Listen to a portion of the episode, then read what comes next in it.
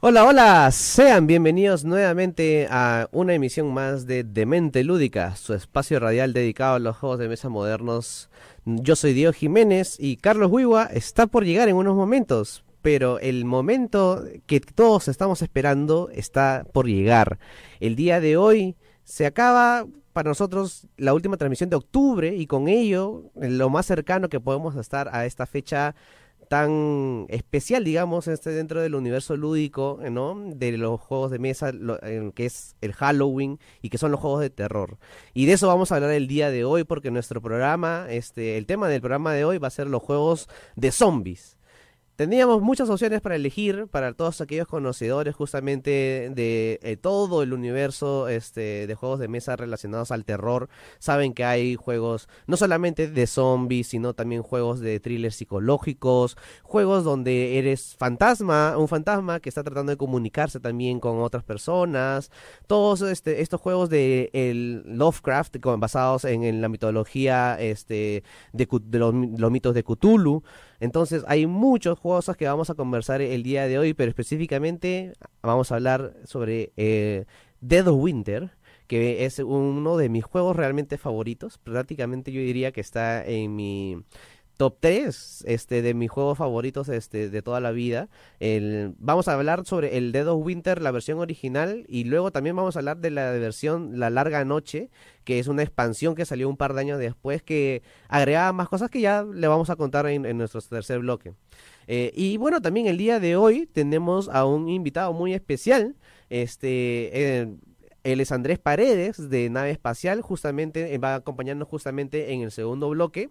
Y con él también vamos a hablar justamente de un poquito de esta temática, porque él es creador este, del juego La Guerra en el Pacífico, del juego también Cuyuyuy, pero también de una expansión muy curiosa para eh, la Guerra en el Pacífico llamada Zombies en el Pacífico. Así que, este, sin más preámbulo, vamos a entrar a las noticias lúdicas para empezar con el programa del día de hoy. Y justamente yendo con esta temática de los juegos de Halloween los juegos de terror, tenemos varios anuncios que eh, comentarles relacionados a juegos de esta temática.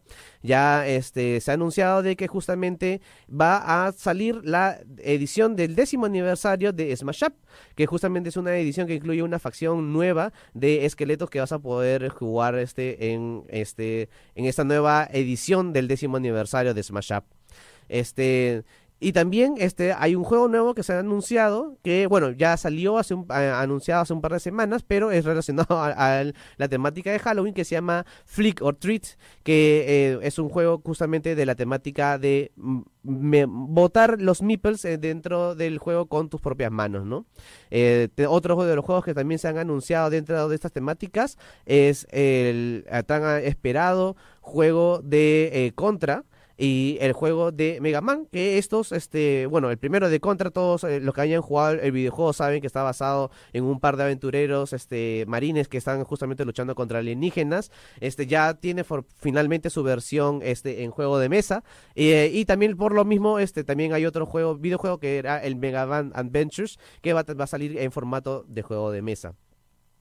Yendo también con otras este, noticias también relacionadas al mundo de eh, los videojuegos que se hacen juegos de mesa nuevamente. Eh, se ha anunciado también que el, eh, el, juego de Elden Ring va a tener su versión de adaptada al juego de mesa por la editorial este, de Inglaterra, Steamforge Games. y además también otro videojuego que también va a ser adaptado va a ser Persona 5 este, un juego de cartas, este, que es, va a ser el primero de una serie de juegos que la editorial Pandasaurus Games va a lanzar en el, eh, a finales del 2023. Recién se han anunciado justamente la creación de estos juegos. Y bueno, eh, relacionado también a las noticias de hoy y también a unos Kickstarters que le vamos a mencionar en el siguiente, viene unas noticias de parte de la editorial eh, Cool Mini Not Simon, pues ha sacado eh, una expansión especial, eh, justamente temática para la época y para complacer también a los fanáticos del heavy metal, pues ha sacado una expansión este eh, que es el Zombicide de Iron Maiden, donde bueno, los este amantes de Zombicide van a poder justamente eh, jugar con estos eh, zombies, esta versión la mascota de Iron Maiden que se llama Eddie. Entonces, estar bastante interesante este pack de miniaturas, son tres packs que están sacando Simon y además este estas expansiones se van a poder justamente usar en otros juegos de la misma editorial. Este, así que búsquenlos, vean esos juegos si les interesa. Eh, uno de esos eh, juegos en los cuales se puede usar es justamente Cthulhu Dead May Die que justamente nos trae novedades con el Kickstarter de la semana. Así es, así que Carlos, coméntanos un poquito acerca de este nuevo Kickstarter que está eh, viniendo por parte de, de Cthulhu Dead May Die. Bueno, después de, creo que del exitazo ¿no? que tuvo la primera campaña de Cthulhu Dead May Die, eh, ya está en español, incluso está, ha sido tan, tan bueno el Kickstarter, ha llegado a tantos lugares que ya también hay en español. Ya está en el mercado nacional también hace un tiempo. ¿no? Y esta nueva expansión, pues, es un, no solamente una expansión, sino es una expansión autojugable, ¿no? Que quiere decir que pues, es como un juego aparte.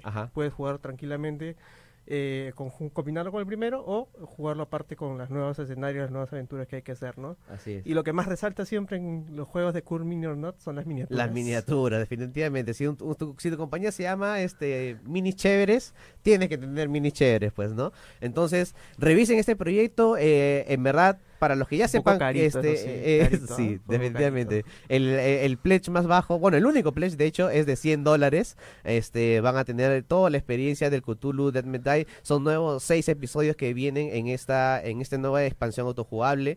Eh, no necesitan tener el, el juego anterior para jugarlo y si quieren también pueden este pagar un adicional para poder tener la estatua esta gigante tamaño bebé la miniatura. La miniatura, entre comillas, porque es un casi eh, tamaño hobbit. el tamaño de, un bebé, literal, de, tranquilamente. pero sí, en verdad es un juego muy bonito. Hasta ahora no tengo la oportunidad de jugarlo, pero todas las personas que, me, que lo han jugado han tenido una experiencia muy, muy, muy buena. esa, esa, miniatura participa en el juego, no es que solamente sea algo decorativo. Exacto, tiene, una forma en la cual la puedes meter dentro, dentro del juego. Así, que ya saben, revisen ese este Kickstarter y nosotros nos vamos ahorita eh, a un pequeño corte y regresamos justamente con nuestro entrevistado del día de hoy, Andrés Andrés Paredes. Ya venimos. Volvemos.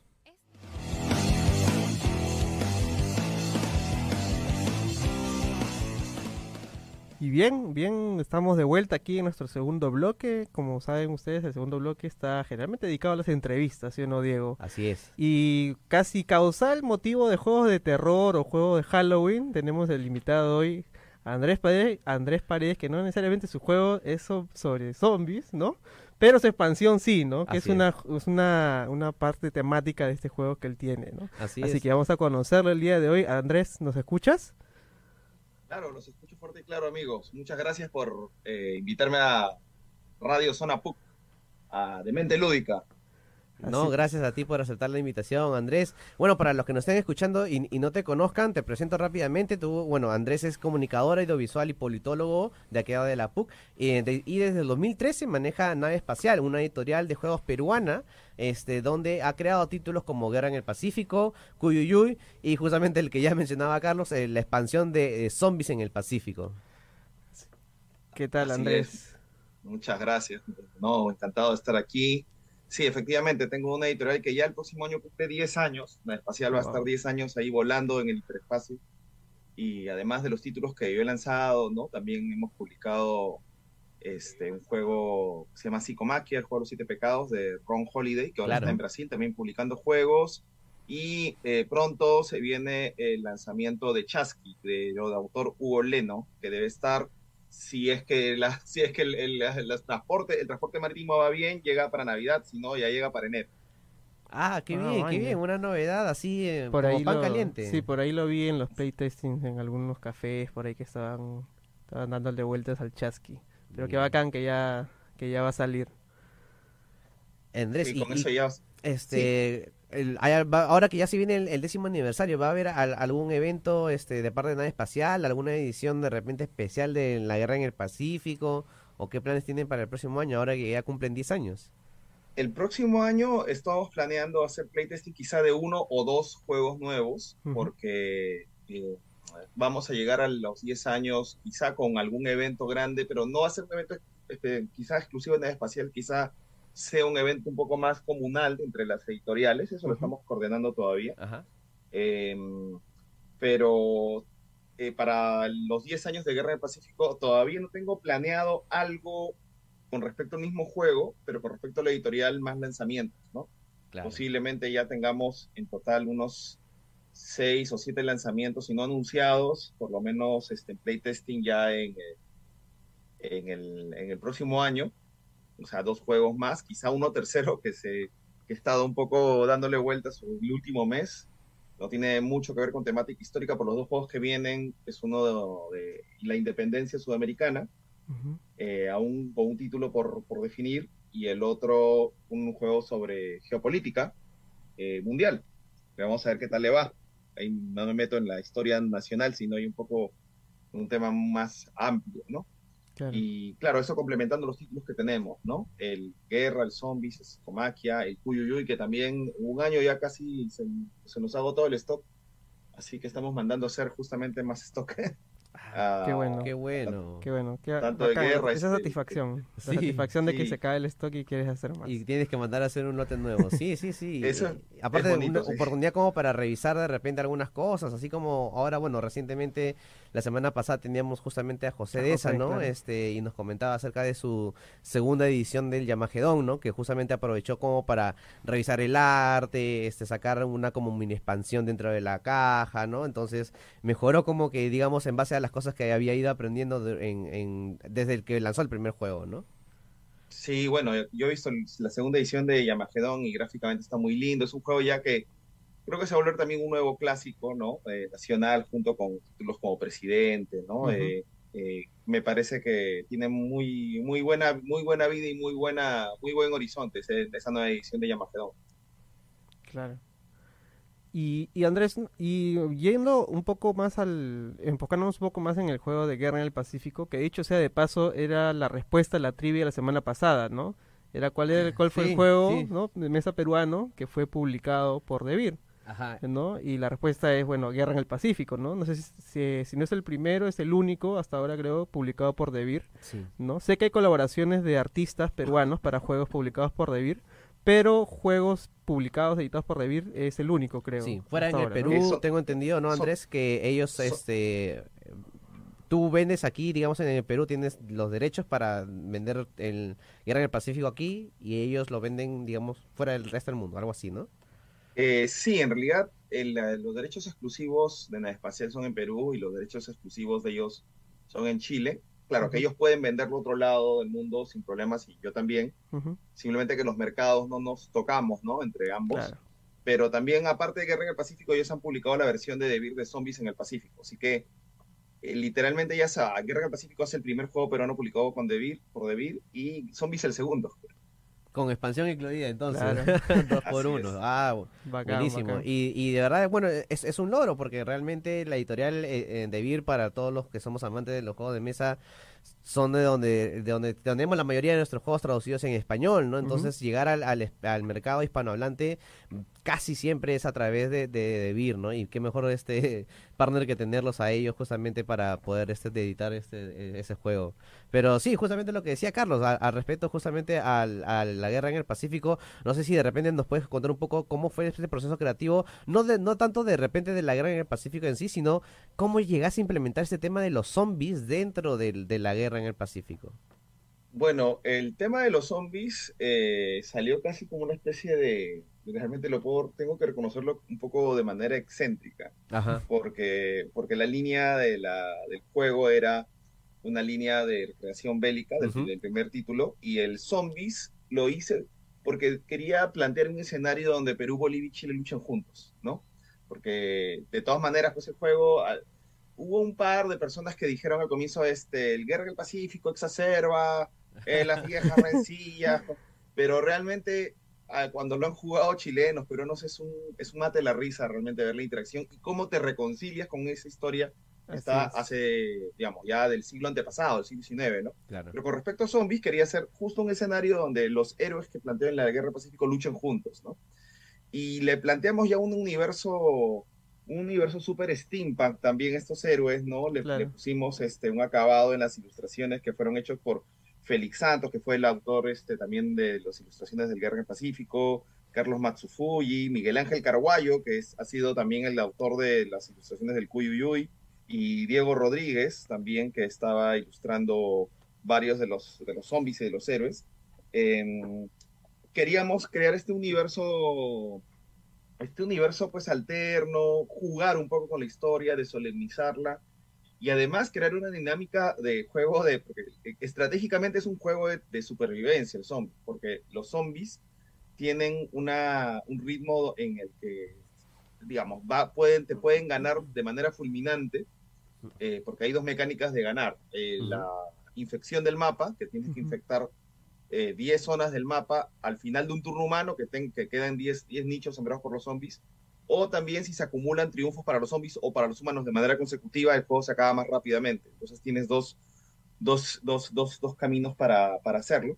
Y quería implementar una mecánica también que facilitara el display del guerra, porque el guerra lo creé en el 2013 y yo reconozco que, el, que hacer un display del guerra es como hacer el display de un wargame, ¿no? O sea, tiene, toma un tiempo más o menos entre 5 o 10 minutos en sacar las fichas y ponerlas a mesa, y el tiempo de juego son dos horas, ¿no? Entonces el Zombies permitía usar el material del guerra, darle, convertirlo en otro juego, darle otra dinámica, eh, atmosferizarlo de otra manera y reducir el tiempo de juego a una hora. El Zombies, en una partida larga te puede demorar una hora y veinte y una partida corta te puede demorar 40 minutos, ¿no? Claro. Este, entonces fue un poco por el tiempo de juego, la temática, explorar, jugar con los héroes, eh, fraternizar un poco a los que eran los rivales en el anterior juego y, aparte crear toda una historia, que yo tengo de, en debe una historia que quería crear en video, que lo, pero quería hacerlo para este Halloween, pero los diversos trabajos que ese tengo no me lo han permitido sobre la historia que yo creé para zombies en el Pacífico, que es una epidemia zombie que comienza en la Inglaterra victoriana del siglo XIX, se expande por la Royal Navy y el último rincón donde llega es uno de los rincones más desconectados pues del comercio mundial, pues, ¿no? sobre todo en esa época, en el siglo XIX, que es el Pacífico Sur, ¿no? Ah, Perú, Bolivia y Chile suspenden su guerra y se, unen contra, contra los zombies, ¿no? Hay una historia compleja ahí atrás que, que, que, está narrada en el, en el manual. Este, todo, eso me, me, suena un poco al, a estos este, episodios de What If de, de Marvel. De Marvel, claro. ¿No? Como con el Marvel Zombies, ¿no? Una, una nota así, o sea, la veo un, un, universo paralelo donde esta cosa tranquilamente puede haber sucedido, ¿no? Claro, y que pelearan juntos los tres países, ¿no? claro. Sí, es un, es un, eh, es un mega wadif, ¿no? Aparte sobre el tema, pues al final se hizo un... Lo que sí hay un, un texto un poco desarrollado que tiene que ver mucho con, con, el tema de los zombies en Historia del Perú, Historia con Z, que fue publicado por Pandemonium, que es un editorial, que es una, un libro que salió el año pasado con relatos históricos de diferentes episodios del Perú en versión zombie. Y a mí me encargaron obviamente de la Guerra del Pacífico. Y ahí tengo un cuentito mío donde Grau y Pratt eh, no voy a spoiler qué les pasa, pero, pero, pero se van, van contra una de las hordas zombies que aparecen en mi juego de zombies en el Pacífico, porque los zombies, cuando se mueven por tierra, sabemos, no van caminando. ¿Cómo se mueven los zombies en el mar? No tienen barco, no tienen tecnología. En el mar se juntan, no sé si han visto a las hormigas, cuando van a atravesar un lago, un cuerpo de agua. Las hormigas se juntan y forman entre ellas mismas un bloque que flota y flota la deriva. en este caso, los, los zombies, este, de zombies en el Pacífico, en el mar, van flotando como una especie de isla de zombies que está hecha puro de carne podrida y van pataleando hacia la costa. O sea, los zombies en el mar no tienen mayor o variante estratégica que siempre moverse hacia la costa, por el lado que quieran, pero siempre se tienen que mover hacia la costa porque están oliendo carne humana y van pataleando, chapoteando a una velocidad súper lenta, donde los pueden interceptar los buques de, peruanos y chilenos, y también en este bar, en este juego hay buques bolivianos, así, para que todos jueguen en igualdad de condiciones. si vamos en el Watif, vamos con todo, ¿no? Este, y, cuando se interceptan estos, estas hordas marítimas, los combates pues son a veces muy mortales para los humanos, porque los, si los zombies quedan, quedan heridos en el combate, pero sobreviven, se regeneran absolutamente sin gastar ningún, ningún eh, turno ni nada, porque es una masa de carne, ¿no? Que tienes que destruirla en una batalla de manera contundente o, la dejas sobrevivir y te, causa problemas. Cuando llega a tierra se transforma en una horda zombie que avanza por el mapa. Qué loco, eso no, no, no, yo no, yo no, yo personalmente aún no juego zombies en el Pacífico, he jugado Guerra en el Pacífico un montón de veces, pero justamente una pregunta que me hacía era, eh, que en la parte de zombies en el Pacífico que se inhabilita el mar. Y yo dije, ¿no? porque ¿cómo se mueven los zombies en el mar? Y justo ha respondido Andrés perfectamente a, a mi pregunta, ¿no? Que tal lo, lo caso. Lore que has tenido que crear ahí para que todo calce, ¿no? O sea, investigar de que dónde nace el virus, supuestamente allá en Inglaterra, cómo llega al Perú, pero qué, qué buena historia de verdad que nos has contado acá, Andrés, en verdad. No, y encantado un día de ir a, a otro evento de Ludopuca, ahí a, jugar el, justamente el Zombies, para que lo conozcan. Claro, claro, definitivamente. Aquí tenemos una, bueno, yo, yo tengo sí mi, mi, edición del Zombies, así que si quieres traer la tuya y hacemos así dos meses y hacemos un evento dedicado solamente a, la guerra del Pacífico. Genial, Son los viernes, ¿no? Están los viernes. Todos los viernes. Todos los viernes. ¿Y, ¿Cuál es el horario? de 5 a 10 de la noche. 5 a 10, pucha, que se, me complica un poco la 5 de la tarde, pero si, es otro día, probablemente pueda caer. Sí, normal, siempre estás invitado, este, como eh, también eh, aquí a, nuestro programa, este Andrés. Nosotros ahorita vamos a un pequeñísimo corte, pero ya vamos a regresar para justamente hablar ahora del juego de en, en la semana que vamos a analizar, que es Dead of Winter. Y por ahí también hablar de otros juegos de zombie en general que hayamos jugado. Así es, ya volvemos. Perfecto.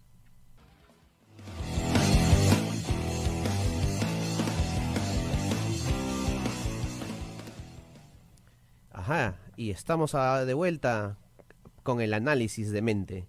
Entonces, ya anunciado el juego Dead of Winter, paso a decirles justamente unos datos de este juego, publicado en el 2014, diseñado por este Jonathan Gilmore y Isaac Vega, una dupla de Playhead Games muy buena, responsable también de otros juegos muy interesantes y una editorial muy interesante también, de 2 a 5 jugadores y de tiempo promedio de una hora y media, porque dice de una a dos horas. Pero es que depende también depende de del, del escenario. del, exactamente, del objetivo que, que, que juegues este, en, en, el escenario. Porque hay que decirlo, ¿no? O sea, este juego tiene eh, varias, este, digamos, como campañas, escenarios que tú vas jugando, 10 en el juego base, en la larga noche creo que son un poco menos, este, y cada vez este, es una experiencia distinta, lo puedes jugar con, de, de distintas maneras.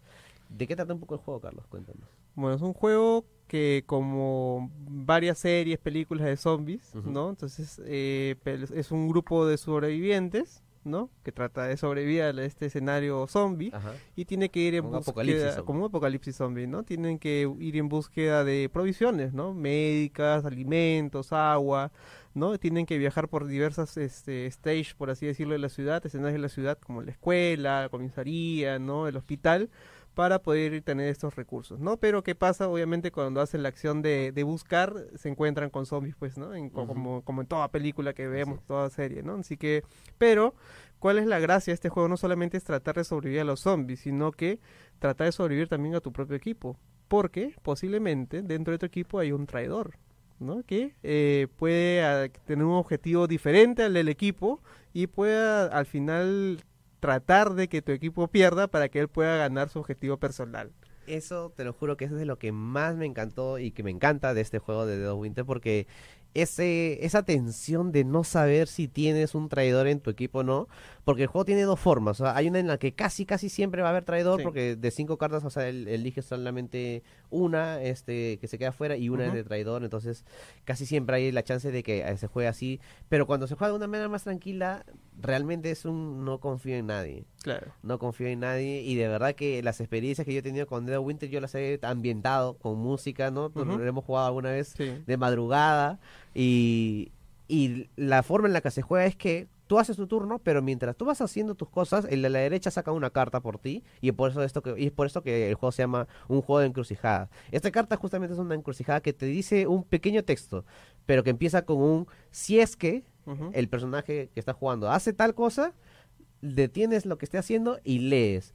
Y Dios mío, las cosas que suceden, o sea, si el personaje llegó a, la, a, la, a la escuela este, y está buscando algo ahí, sucede algo. Si el personaje este, está en, la cabaña sin hacer nada, sucede algo. Si, si el que está jugando se rasca la cabeza, sucede algo. literal, literal hay una carta que dice ahí, creo, si es que se te rascas la cabeza, si te tocan los lentes, si te tocan la nariz. que era si son las 3 de la mañana, son las, y era entre trata y tanta de la mañana. Y era exactamente la hora. Sucede algo esas cosas en verdad de las encrucijadas son bien bacanes. Andrés, tú has tenido la oportunidad de, probar este juego de Dead Winter, creo que me comentabas que lo conocías, pero no lo habías podido llegar a probar aún. Sí, o sea, es uno de los, de los, de los debes que tengo. Yo sé que está muy, súper, muy recomendado. Eh, aparte, estos juegos de encrucijada te ponen en cosas como, no sé, en el War of Mine, ¿no? Son supervivencias donde las decisiones pues tienen aparte una carga a veces moral. Sí, eh, y en This War of Mine todavía peor todavía. Es bien este... Claro. pero aquí pues el, en el género zombies hay siempre hay una, una rama que es, es donde acaba desembocando tarde o temprano el dilema, el dilema de enfrentarse a un, a un apocalipsis zombie que es finalmente los enemigos no son los zombies, los más peligrosos, ¿no? Ajá, sino son los propios supervivientes, porque ahí se genera el famoso el hombre es el lobo del hombre, ¿no? En caso de que se desintegra el tejido social y todas las cosas que damos por sentados, pues este, no están al alcance, hasta qué punto uno es civilizado, hasta qué punto uno se para en el, en, el, en el pedestal moral, hasta qué punto hace uno lo que necesita hacer para sobrevivir entonces es una cosa bien primaria, ¿no? Eh, y, con el tema del, Dead of Winter, pues este, entiendo, entiendo, porque no lo he jugado, que la temática va por allí, ¿no? Y aparte con estas cosas que yo no sabía, este, me spoileé un poco de, los, de las cartitas que suceden con, con determinados triggers. Con Uy, perdón, perdón, perdón a todos los que está, eh, los que no hemos jugado, le hemos spoileado. tres, tres cartas le hemos spoileado. Pero sí, sí, sí, hay, hay, hay, cosas que tú no te las esperas, o sea, pero claro, te esperas que sucedan cosas dentro del juego, pero esta en la cual tú haces una acción física contigo rascándote, moviendo algo, o sea, totalmente sacado del, contexto, pero pero que sirve, cosa que sucede tranquilamente en una partida, De verdad. Pero también refleja ese, ese tema imprevisible que, que, debe ser este tipo de situaciones, ¿no? que cualquier cosa puede suceder y te puede afectar la supervivencia de tu equipo, pues, ¿no? Yo creo que apunta bastante también a eso temáticamente, ¿no? Sí. Como que si algo sucede por acá, desencadena otras cosas. Y lo, y lo que más me gusta sobre todo es porque eh, yo escucho mucha gente en general renegar, eh, en general, ¿no? De los, los juegos de zombies porque, ay, un juego más de zombies, o sea... ¿no? Sobre todo cuando salió la época en la que sacaban a cada ratos varios zombies varios zombies varios zombies distintos, ¿no? Entonces, este, todos estos juegos cuando solamente son zombies porque son zombies, porque sí y porque hay que matarlos como que ya, pero como decías tú Andrés, pues, ¿no? En verdad, acá no se trata de que el, el zombie es el enemigo, o sea, claro, sí, obviamente te va a matar, pero el real peligro acá eh, es, ¿puedes confiar en tus compañeros? ¿En todos al menos? Ahí es donde, eh, donde está creo que la, gracia de este juego, que creo que yo también mm, em, recoge un poco de, otro juego previo, que no está basado en, zombies, sino está un poco más sci-fi, eh, que es el Battlestar Galactica. este, en este Battlestar Galactica, basado en la serie justamente Battlestar Galactica, la dinámica es muy similar, o sea, tienes este jugadores, ¿no? Que están en la nave, todo, pero justamente hay como que este traidor, que en este caso del Saga de la Saga Galáctica, si no me equivoco, eran los Cylons, si no me equivoco. Sí, los Cylons. Los Cylons porque ellos eran skin jobs, asumían forma humana, porque los Silos de la primera serie eran robots y en la segunda, en el reboot, los hicieron, pues, ahí, este... Ahí sí me agarra porque yo la serie no la vi, el juego sí lo he ah. jugado, pero la ah, serie no, sí ahí, ahí yo puedo, puedo hablar, puedo hablar de esterías de Battlestar Galactica. pero pero el juego principal, y creo que tiene como eh, eh, tres, cuatro expansiones, o sea, pero es una experiencia, o sea, si has jugado el, Battlestar Galactica, este es una experiencia mm, muy similar, claro, ahí estás en el espacio, en una nave, pero, pero como mecánica del traidor es muy similar, en verdad. Pero por lo que me comentan, hay una posibilidad de que no haya ningún traidor, entonces la paranoia puede ser gratuita en el Dead of Winter, ¿no es sí. cierto? Sí, eh, sí.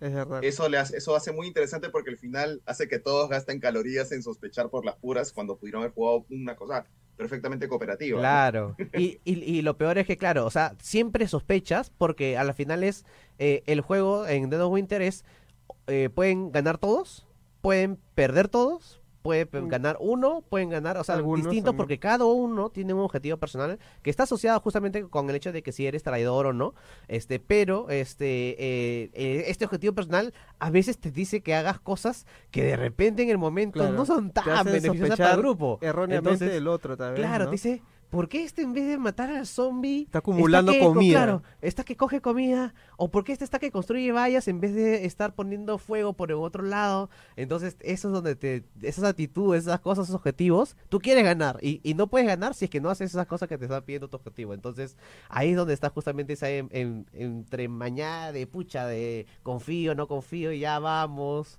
es, muy, muy, muy rico ese juego. Así es. Y, claro, y además estaban comentando un tema sobre la, temática de zombies que, claro, lo, lo, hablando desde el punto de vista editorial, ¿no? Hay conceptos y elementos que cuando ya cuando no hay un copyright en vigencia o cuando están desfranquiciados, entran con fuerza. No sé si ustedes han visto Lovecraft metido en todo, ¿cierto? Claro, Tulu, Tulu por aquí, por acá, porque ya Tulu y las, digamos, y los elementos del, mundo de, de, horror Lovecraftiano eh, ya, ya no, ya no, ya no ya trascendió ya sobre ellos, están liberados. Entonces, por eso tú puedes sacar cualquier cosa de Tulu y Tulu ya está por de por sí medio marketeado. Al comienzo era una cosa muy de nicho y ahora es casi cultura popular, casi un poco, sobre todo, cuanto más joven es la generación, más presente es la figura de Tulu, que bueno, una persona de 50, 60 no la conoce, pero una persona de 20, aunque sea, aunque no tenga relación con el terror, por los memes lo conocerá.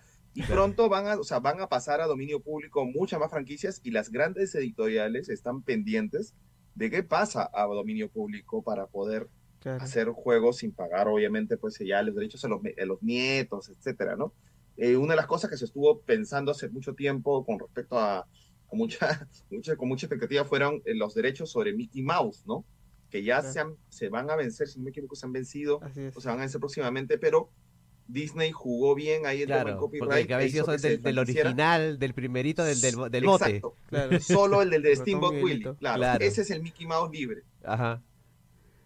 pero puedes hacerlo, pues. No sé si se puede llamar Mickey Mouse o no, porque ahí Disney ha puesto mil ha hecho mil, mil argucias legales. Es más, gracias a Disney, o no gracias, sino debido a Disney, los tiempos de liberación de dominio público, propiedad intelectual, se han prolongado mucho tiempo. Entonces, zombies, los zombies como temática, pues es una cosa súper ambigua, nunca ha tenido un derecho intelectual, nació en la cultura popular haitiana, se, se, estableció luego como, eh, digamos, idea de otro zombie terrorífico en los Estados Unidos, y finalmente ha tenido un, auge, luego tuvo una caída, y luego con la resurrección de hay películas de los zombies que corren, ¿no? Como 28 días después volvió otra vez a la palestra, más los cómics como Walking Dead, que fueron llevados a serie, ya eso pues ha tenido una fiebre que ahora más bien ya los zombies, digamos, no son, no son tan, de, tan de fiebre, no son cultura popular ya básica.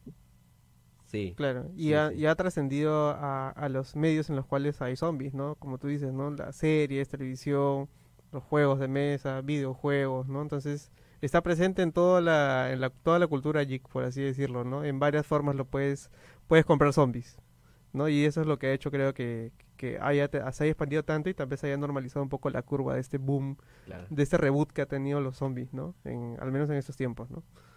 Son cuatro las temáticas que dicen que nunca fallan, ¿no? Piratas, aliens, zombies, y western. Y western, sí. Las cuatro temáticas así gráficas que si haces algo de eso ya, o sea, tienes un éxito mediano, no, no super guau, pero hay, gente que te va a comprar, hay gente que, va a ver, está interesada en alguna de esas cuatro cosas. Aliens, o en el caso, piratas, en el caso de los juegos euros, alguna, alguna ambientación medieval de comercio de, alfombras y de la liga genética, eso siempre va a estar presente en los juegos euros donde acumulas puntos, van a ver que siempre es algo que está eh, temáticamente allí, ¿no? Lo, el medio, lo medieval, ¿no? Pero también en lo que son euros hay mucho de renacimiento, ¿no? Y, temáticas, bueno, piratas. Western, menos, ¿ah? Te diré. He visto que es de esos temas uno de los que menos, menos entra temáticamente creo que son de, de esos son, es tal vez el tema que menos pega, creo, ¿no? O sea, de repente de menos hay, poco, pero claro, pero en temas transmedia, esas cosas sí, sí, hay, Un, poco, un poco más, ¿no? Pero sí, no. Bueno, pucha, no, definitivamente es una charla que, que da para repetirla el próximo año, con pero con otra temática relacionada a Halloween, creo yo. ya no, ya no son ahora de repente Cthulhu. Ahora que Andrés nos menciona, nos ha dado la idea, ¿no? Es todo el horror cósmico, Lovecraftiano, ¿no? ¿Qué, ¿Qué juego de los de Lovecraft has probado tú, Andrés?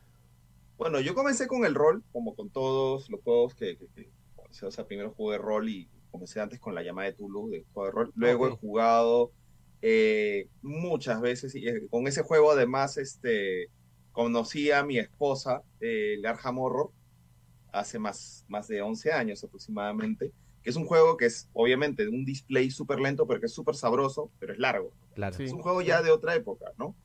este el, el de el, el, el eh, Elder Sign también. Eh, que he jugado más, más títulos, ahorita no me acuerdo. Tengo ahí varias expansiones del Arkham Horror. El eh, atrás mío, el Munchkin Tulu también. Horror. este, de, que no es horror precisamente, sino que es tomar cómicamente pues el tema de Tulu. Em, y además de Tulu, pues hace poco he probado este año, probé un juego muy bonito basado en monstruos de los años 30, tipo, tipo película, película de comienzos de color o blanco y negro, que es Horrified, no sé si lo han probado. Sí, el Horrified. Sí, justo el, el Horrified. El lo vamos a tener hoy día para, para probarlo, así que me, enteraré cómo se juega justamente hoy más tarde. Es maravilloso ese juego, es maravilloso. Ya voy jugándolo como cuatro o cinco veces y da, da, mesa. Qué Bien. Bien, Andrés, muchas gracias por, por, por, estar con nosotros estos dos bloques, por darte el tiempo para estar acá con nosotros. Eh, un gusto siempre tenerte, ¿no? Es un amigo de la casa, no solo de Ludopuc, sino también de nosotros también. Hemos compartido varias cosas ahí y ya nos estaremos viendo en una siguiente oportunidad.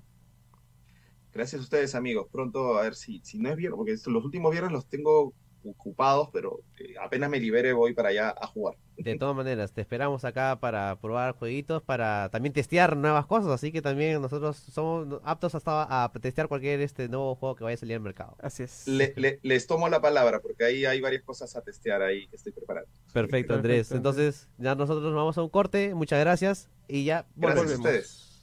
Encantado.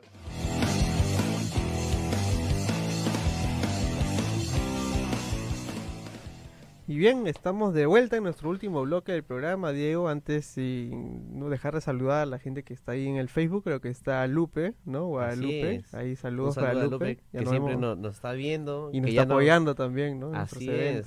Justamente ya nos vamos a encontrar con ella para jugar el Dedo Winter, justamente que hemos traído, que está acá frente a cámaras la larga noche. Ya se apuntó, ya me dijo, ya, resérvame una mesa, Diego, que yo estoy ahí para jugar Dedo Winter. Y ella se ha comprometido a llevar el Lori Fight también, que justo mencionaba este Andrés. Sí, sí, sí, sí, yo también me voy a apuntar para jugar ese juego. Más bien, tenemos muchas novedades, muchos juegos temáticos que vamos a tener en Ludopuc. Este, estamos en un horario ampliado el día de hoy a partir de, las 3 de, la tarde, eh, en el salón Z 404. 405 creo que es. 405. Y hasta las 6 de la tarde, pero luego nos mudamos de 6 a 10 este, a otro salón más amplio, para su comodidad. Así que por favor sigan ahí este, las redes de Ludopu también para que puedan venir y bajar y jugar con nosotros. Este, en este último segmento vamos a hablar un poquito acerca de cómo podemos aprovechar este tema del terror dentro de los juegos de mesa. Porque justamente algo que conversábamos, Carlos, ¿no? Era que los juegos de como Dead of Winter se sienten como juegos de terror, si es que lo llevamos así, ¿no? Por la, por la, por la dinámica de las cartas y demás. Y eso es un tema muy importante, creo que cuando quieres este eh, darle una experiencia de terror a la, a la persona, ¿no? O sea, porque el terror no es, o sea, eh, estamos muy acostumbrados a que sea muy eh, visual y auditivo por las películas, por las series, pero no tanto imaginativo como lecturas este que de repente haces de terror, ¿no? O sea, yo, yo recuerdo que hace años leía cuentos de terror, pero últimamente ya, ya no. Pero las cosas donde entonces tengo a ese tipo de, de, sensaciones son ese, en este tipo de juegos donde eh, hay historias detrás que justamente te explican, que te setean en un ambiente, pues, o sea, apocalíptico, zombie, todo lo demás, pero que justamente juegan con un poco con eso, ¿no? O sea, despertar más la imaginación que simplemente asustarte porque, ah, un grito salió o salió un zombie ahí en, en, plena pantalla, ¿no? Claro, y parte de, como hecho anecdótico de Dead Winter, eh, el terror también a veces puede darse por un mal seteo del juego, ¿no, Diego? Pero ese es terror de, que estamos jugando mal, ¿no? esa es una única experiencia que tuvimos, este donde pusimos dos traidores en el juego. No, a todos le dice cartas de traidor. a todos, es que decíamos, ¿por qué, por qué es raro que todos, todos, estábamos desconfiamos de todos en algún momento del juego? Y dijimos, pero qué raro, pero pero no todo, su, objetivo no puede ser tan malo. Entonces, ¿qué pasó? Algo me dice de que alguien hay más de dos cartas de traidor y efectivamente todos tenían cartas de traidor. Al final perdimos la partida de como tres rondas, creo. había pasado como 40 minutos jugando y dijimos, ¿por qué hemos perdido tan rápido? O sea, no, somos tan malos en el juego, ¿no? O sea, y vimos que todos era había más de un yo me acordaba que había dos pero bueno, te tomo la palabra con que puedan haber sido más porque sí esa, esa vez fue desastrosa en verdad y te habías confundido, creo, al separar los decks, ¿no? Te confundiste en el, en el, separar las cartas, ¿no? Sí, sí, sí, sí. cosas que pueden pasar. Cosas que pasan, cosas que pasan. Pero yendo un poco también a, a, otro tipo de juegos, ¿no? Este, justamente hay una experiencia este que justamente cuando nos mencionaba Andrés en el mundo del rol y entonces yo creo que en el terror se puede aprovechar bastante en este tipo de juegos, ¿no? No tan con los juegos de mesa las finales de zombies, de como en Zombies, como el mismo de Winter terminan siendo para mí un poco de experiencia tipo medio de aventura, disparar, matar casi siempre, en la mayoría de veces. Y sí, hay un componente importante narrativo detrás este, pero no siento como que ese miedo que realidad sentiendo. Entonces, en estos juegos de rol, que justamente vamos a probar uno este, en unos cuantos días, este, que se llama Ten Candles, es un juego que les recomiendo que lo busquen, este, y que si lo pueden, jueguen, lo jueguen, porque se juega solamente con 10 velas alumbrándote en todo el lugar donde tú estás. Deberías jugarlo con luces apagadas, porque la idea es que justamente tú eres una especie de superviviente en este mundo post-apocalíptico donde no hay luz este, y hay unos seres que están acechándote, ¿no? Entonces, toda esa narrativa y toda la ambientación y todo eso juega a favor como para poder despertar algunas emociones distintas en, en, en los jugadores, ¿no? O sea, esa sensación de, de estar a, a, oscuras, iluminados solamente por unas velas.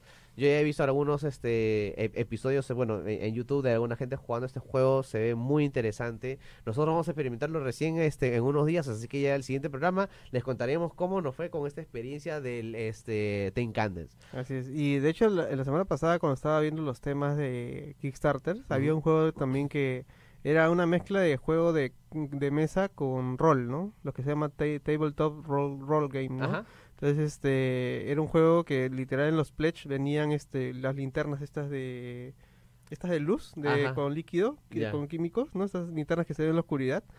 Eh, se jugaba con eso.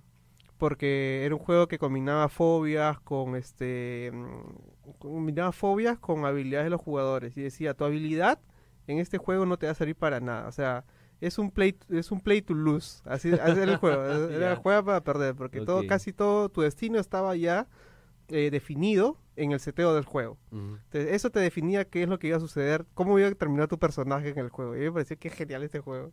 Pero bueno no lo, no lo seleccionamos creo porque no no, no tenía este acceso hasta acá aparte de Cthulhu Medai teníamos que anunciarlo porque ya quedaban pocos días también para que acabe el, play el, la, la, campaña. Solamente unos 10 11 días más creo pero, pero sí, o sea, es que hay tantas formas en la cual podemos meter el tema de, de, terror. Y una de las eh, de las cuales justamente conversamos con Andrés en el, en el blog anterior, ¿no? O sea, aprovechar este este mm, conocimiento público de ya de, de, cosas de cultura general vampiros, zombies, todo este lore que ya existe, o sea, investiguen y sobre todo si es que van a estar haciendo algo acá en Perú, les recomiendo también de repente que investiguen del folclore peruano, o sea, de los mitos peruanos.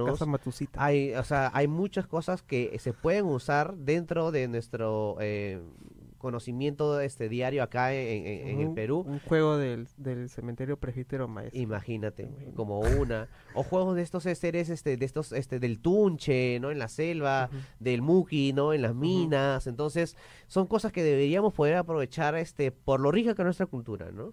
Este, así que, bueno, todos esos son creo los tips que les podemos ir dejando por ahora, si es que quieren ver cómo usar ese componente de terror dentro de un juego de mesa. Sí, y eh, por mi lado yo diría también que la temática sea parte del juego y no una excusa para crear el juego, ¿no? Entonces que se sienta parte de la temática la, la experiencia del juego, que esté muy relacionada. Porque hay veces que uno le pone, ya hay que ponerle zombies, ya hay que ponerle zombies. Y cuando juegas es como que, pero ya, hay ¿qué más? Porque hay zombies, ¿por qué? Porque Puede, Pueden tranquilamente haber sido robots, ¿no? O muñequitos de plastilina, ¿no? Pero no o, nada. O aliens. O aliens, ¿no? O piratas. Cosa, pero, ¿por qué zombies, no? Entonces, no se siente eso. Entonces, yo creo que una buena forma de llevar un juego temático a la mesa y que sea exitoso, creo yo, para el, para el grupo y más allá de las que puede tener el juego, es que te haga sentir justamente que estás inmerso en el juego, ¿no? Oye, tengo este personaje, hago esto, me transformo, qué cosas así, ¿no? Que te hagan meterte en la, en la temática narrativa del juego, ¿no? Entonces,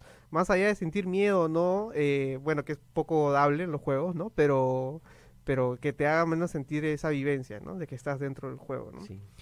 Entonces eso, yo creo que con eso creo que cerramos el programa de hoy, Diego, y tenemos antes de irnos nuestra clásica trivia, De la semana, así es, Carlos. Así es. ¿Y bueno, ya respondimos la semana pasada, ya saben que el juego editado por Devir fue Guerra en el Pacífico, y ahora les lanzamos la siguiente trivia. tenemos la trivia, justamente un juego relacionado al Halloween. De hecho, se van a acordar o se les va a sonar el nombre del juego porque es un juego que se llama, se llama Ocus Pocus. Está basado en la película, que justo ya, ya se ha estrenado en Disney Plus, la segunda parte de la película, después de más de 20 años.